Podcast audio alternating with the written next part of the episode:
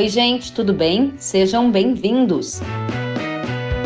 Neste episódio, vamos conhecer melhor as consequências do atraso do plantio do milho segunda safra no Brasil. Além da perda de potencial produtivo, alguns produtores podem deixar de semear o grão se não houver prorrogação do zoneamento agrícola de risco climático. Quem nos conta os detalhes é o produtor rural e presidente da Comissão Nacional de Cereais, Fibras e Oleaginosas da CNA, Ricardo Arioli. Este episódio foi gravado em uma live transmitida via Instagram no dia 2 de março de 2021. Se você gostar, compartilhe o conteúdo nas suas redes sociais.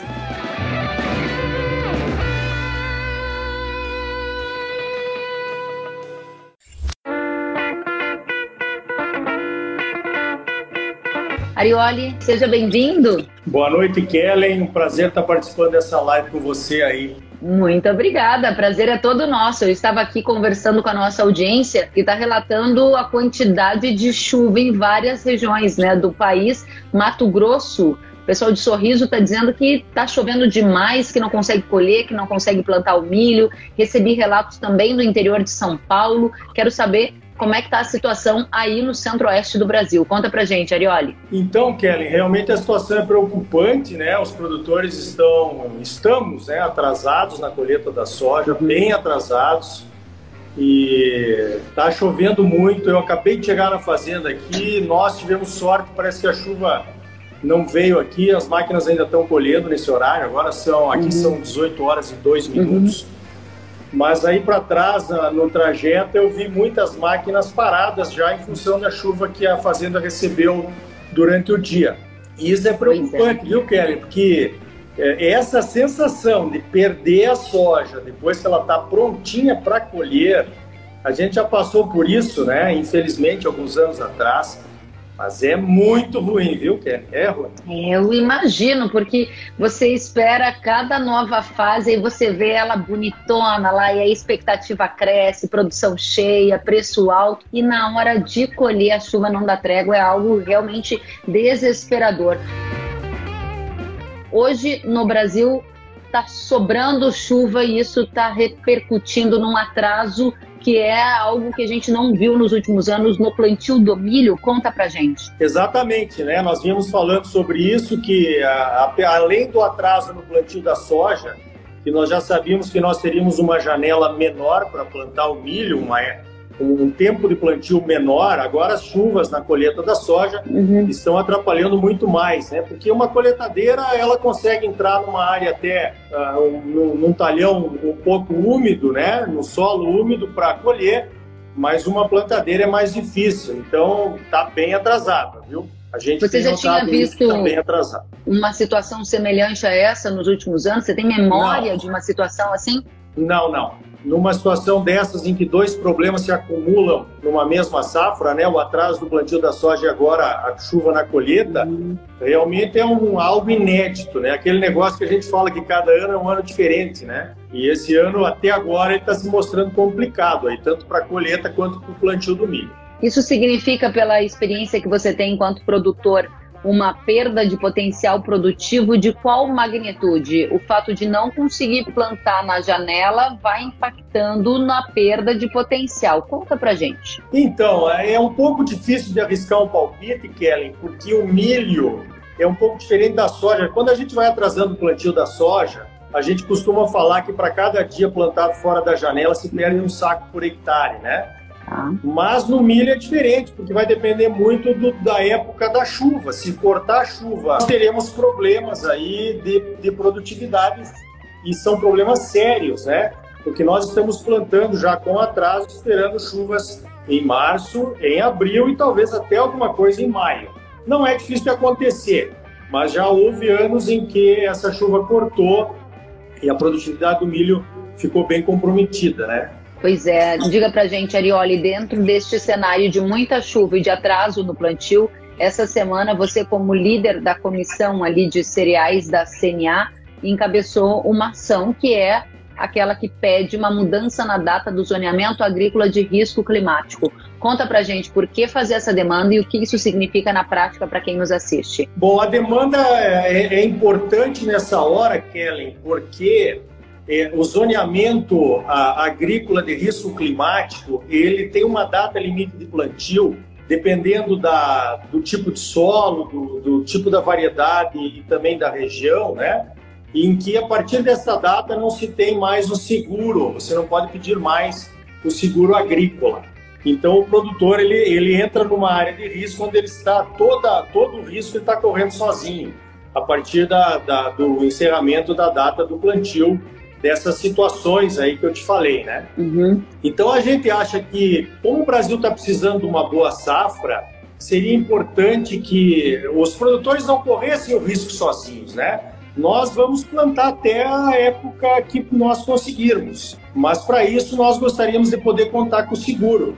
Até porque tem um, um, Então foi por isso que a CNA pediu, Kellen, um aumento de 10 dias em cada uma das situações. Não é um aumento de 10 dias para generalizado, nem um aumento até o dia 10, vamos dizer assim. É um aumento de 10 dias em cada uma das situações do zoneamento agrícola de risco climático, do ZARC. Né? Para então, Mato Grosso e Paraná. Para o Mato Grosso e para o Paraná.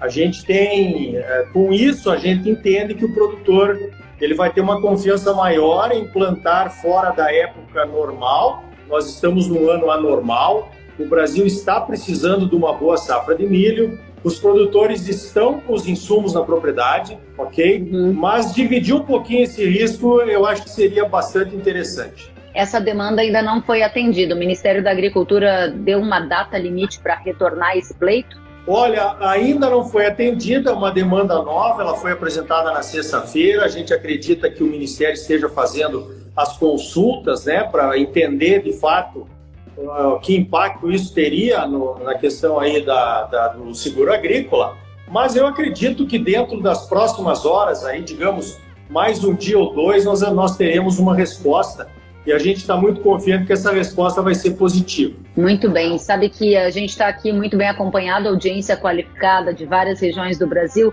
Eu trago o relato do José Américo Vasconcelos. Ele nos assiste e conta que no Tocantins as chuvas estão acima da média e a colheita está bem comprometida. Mais um estado que tem potencial de ter um comprometimento em função desse excesso de umidade. Digo para você também, Arioli, que o Paulo está aqui conosco na Pica. E Paulo 73, e ele diz: áreas de milho estão sofrendo com doenças com essa chuva. Você tem ouvido relatos nesse sentido? Então, ainda é cedo, né? Aqui no caso para doenças, porque nós estamos, como o milho está recém começando a germinar, aqui na fazenda, por exemplo, nós já estamos fazendo um controle muito grande do percevejo, né?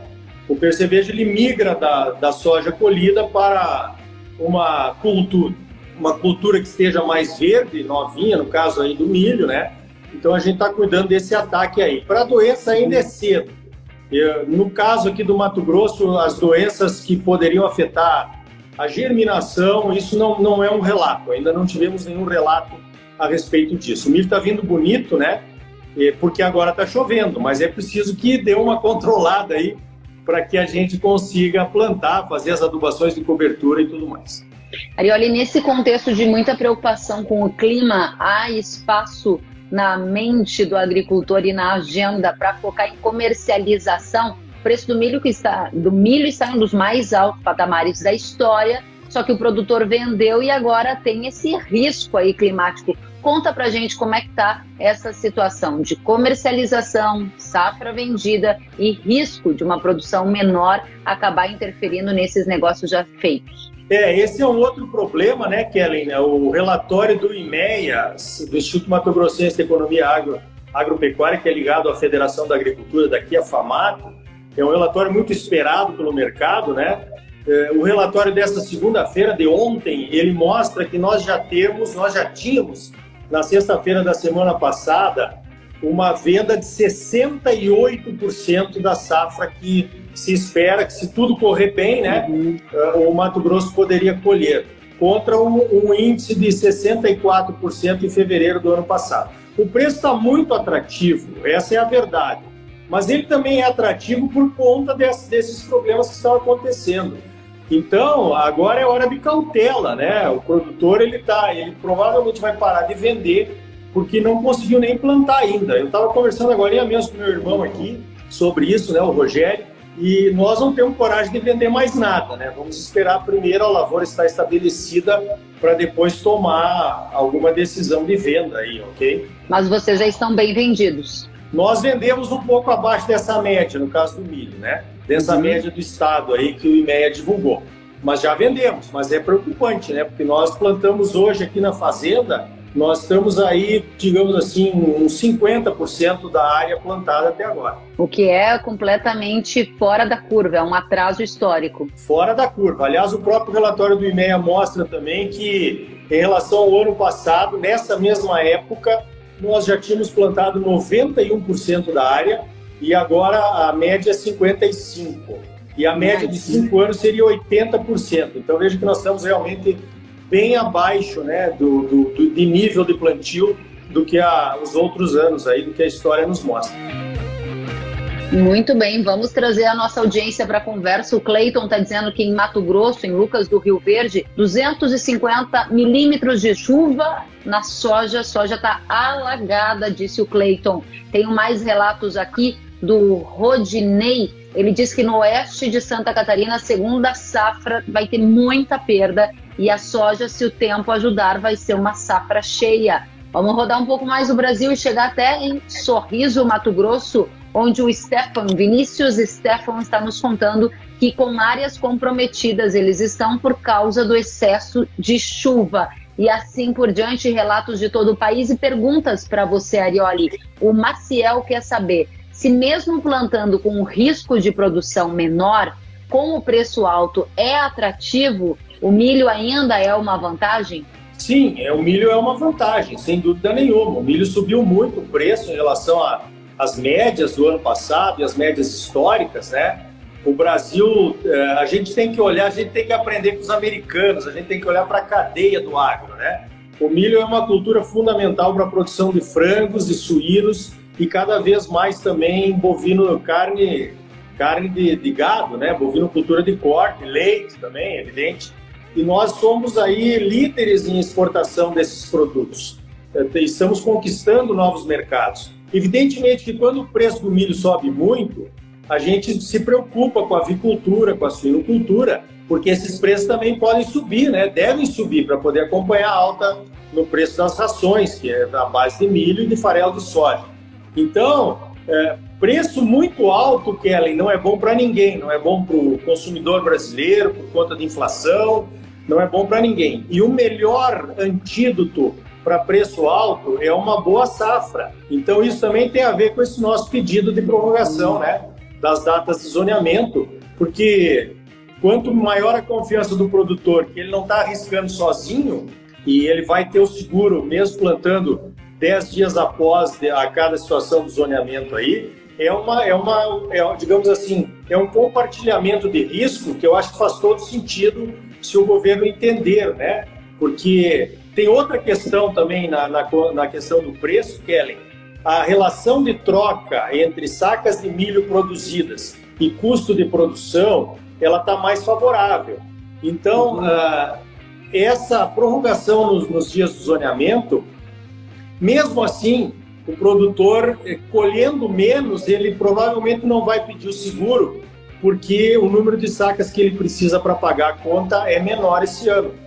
Então eu espero que o governo também esteja analisando essa questão aí, né? Que na verdade o risco que se está correndo aí, aumentando o prazo de zoneamento, é muito pequeno em relação ao seguro que será pedido ou não. Muito bem, temos mais relatos da nossa audiência. O Jeffrey, ele representando a FAEP, ele diz aqui, a Federação da Agricultura do Estado do Paraná, acabou de nos dizer que os preços altos do milho preocupam os pecuaristas, de fato, né? O que você acabou de colocar. Agora, nesse momento, a grande mensagem para o público que nos assiste é de que há um, um pedido para extensão do prazo para o plantio do milho dentro né, do zoneamento agrícola e há alguma outra medida sendo tomada para diminuição de risco, já que o plantio está tão atrasado? Há algo que possa ser feito efetivamente, Arioli, a não ser esperar? É, aí não tem mais o que fazer, né, Kellen? É, essa medida de, de prorrogação do zoneamento, é, ela é uma medida que passaria confiança aos produtores, né, que estão atrasados e poderiam, ah, digamos assim, ao, ah, ao invés de parar de uma, de uma vez só de plantar, eles continuariam plantando no ritmo acelerado com a confiança de que estariam cobertos pelo seguro, né? Uhum, e é só isso. Então, realmente não tem mais o que fazer. Agora é esperar o desdobramento aí das chuvas, do plantio, da colheita da soja, porque é, faz parte, né? Essa situação aí da, da indústria céu aberto, de chuva seca e plantio, Muito colheita, bem. faz parte do risco do negócio. Sabe que o pessoal da Agro Project está aqui conosco e eles disseram janelas de plantio do ZARC fecham com risco de 40%, o que já é um risco climático altíssimo. Postergar para além disso é arriscado. O produtor pode perder a safra. O que você acha desse comentário? Diga pra gente e se você enxerga que dentro desse alto risco vai ter produtor deixando de plantar o milho mesmo com esses preços historicamente altos. Sim, eu acredito que alguns produtores vão, vão deixar de plantar se o zoneamento não for estendido, né? Porque é aquela questão de correr o risco sozinho. Realmente não faz sentido vocês. Até os 10 dias tem muito a ver com isso, né? Mais de 10 dias, aí o risco seria muito grande realmente. Agora, 10 dias eu acredito que é um risco pequeno, para que, se for compartilhado, né, em função é, digamos, pelos produtores e pelo governo, é, que uhum. tem o poder de, de alongar esse prazo, é um risco pequeno. Como eu disse, a relação de troca de número de sacas que se precisa colher para pagar o custo de produção, ela ficou menor em função do preço. Então, eu acho que vale a pena correr esse risco, né? Para que pelo menos, é mais ou menos assim, né, Kelly? O Brasil precisa de uma boa safra de milho, certo? Se nós não plantarmos, nós não vamos ter uma boa safra de milho.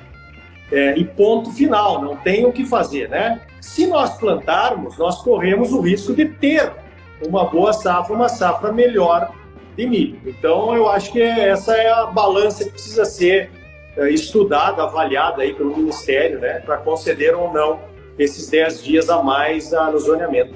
Muito bem. Diga para gente, Arioli, nessa situação, eu estava aqui olhando alguns dados de consultorias privadas que nesta semana, inclusive, revisaram para baixo a expectativa da safra de milho brasileira. É, a Stonex diminuiu a projeção de milho da segunda safra em 1,3%. Ela previa 82,4 milhões de toneladas em fevereiro e agora está prevendo 81,3 milhões de toneladas. Qual é a sua avaliação, levando em conta a sua experiência enquanto agricultor, o seu cargo à frente da CNA também, dentro desse contexto? De tanto atraso, é possível chegar a um volume superior a 80 milhões de toneladas de milho? Olha, nesse momento, aliás, 80 milhões é a previsão da Conab, né? 80 milhões de toneladas, sendo que 75 milhões seriam produzidas no Centro-Sul e, e, contando Mato Grosso aí e Paraná, 49 milhões, um pouco mais da metade, né? Do que 61%, para ser mais exato aí.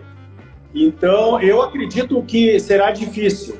Como você, por exemplo, uma, uma previsão, né, Kellen?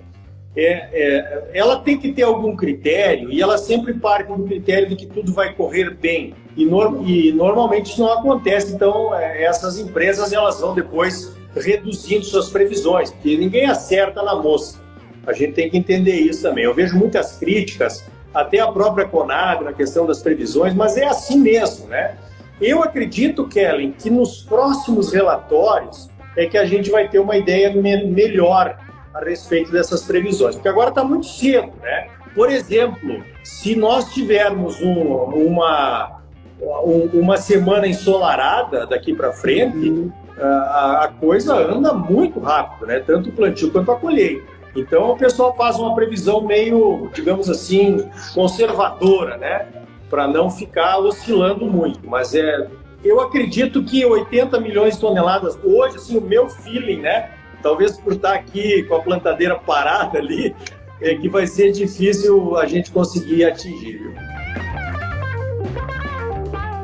Arioli, muito bom conversar com você que está aí na lavoura, né? Está na fazenda, está vendo essa chuva impedir o plantio, está vendo o caminhão de soja sair da fazenda para tentar dar esse fluxo, fôlego na, no trabalho, no escoamento da safra. Eu quero te agradecer demais pela oportunidade de dividir conosco a sua experiência de anos de produtor rural e também à frente da CNA, comandando essa demanda para extensão do prazo do zoneamento agrícola. É um assunto que interessa a gente, até para saber se vai ter um maior ou menor número de potenciais produtores que podem assumir que não vão semear o grão em função do alto risco. Nos mantenha informados, por favor, de qualquer novidade e volte sempre, a palavra é sua para suas considerações. Bom, em nome da CNA, Kellen, eu agradeço, né? A gente procura fazer o melhor trabalho possível. A CNA mudou bastante, eu sou testemunha disso. O novo presidente aí, o João Martins, ele tem interesses diferentes, interesses realmente voltados aos produtores ele fala em criar uma classe média rural, que é uma coisa espetacular. Eu acho que sim, o Brasil tem esse potencial de nós trazermos mais produtores aí como classe média, né, com poder aquisitivo, que não precisem só de ajuda de, de governos e, e planos agrícolas para tomar suas decisões. Claro que tudo isso é importante, né? Mas, enfim, a gente procura fazer o melhor trabalho possível. Eu gostaria de registrar também que outras associações também pediram né, essa prorrogação, talvez de uma forma um pouco diferente, então a CNA não está sozinha. Eu acho que essa união agora de associações é importante no interesse dos produtores. Como eu disse, a ideia dessa prorrogação é, é, é que os produtores é, não corram esse risco de plantar fora da janela sozinhos. Nós precisamos de um, de um sinal do governo que podemos continuar e se, se, realmente houver uma catástrofe, nós teremos a cobertura necessária do seguro agrícola. Muito obrigada, Arioli. Quero aqui é, registrar também o um comentário do Daniel Salcedo, dizendo que o conteúdo foi muito bom Agradeço demais pela presença, pela disponibilidade, pelas informações compartilhadas e fica aqui o meu convite para você voltar mais vezes. Boa colheita, bom plantio e uma safra farta para você e para todos. Obrigado, Kelly. Só chamar que nós estamos às ordens, tá bom? Parabéns da mesma forma. Trabalho, ó, nota 10, ok? Muito obrigada, meu caro. Um grande abraço, obrigada a todos. A gente se vê. Até a próxima.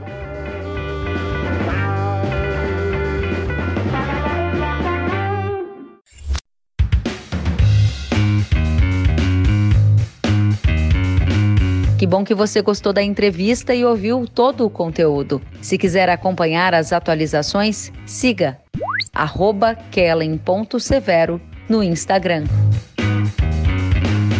Até a próxima!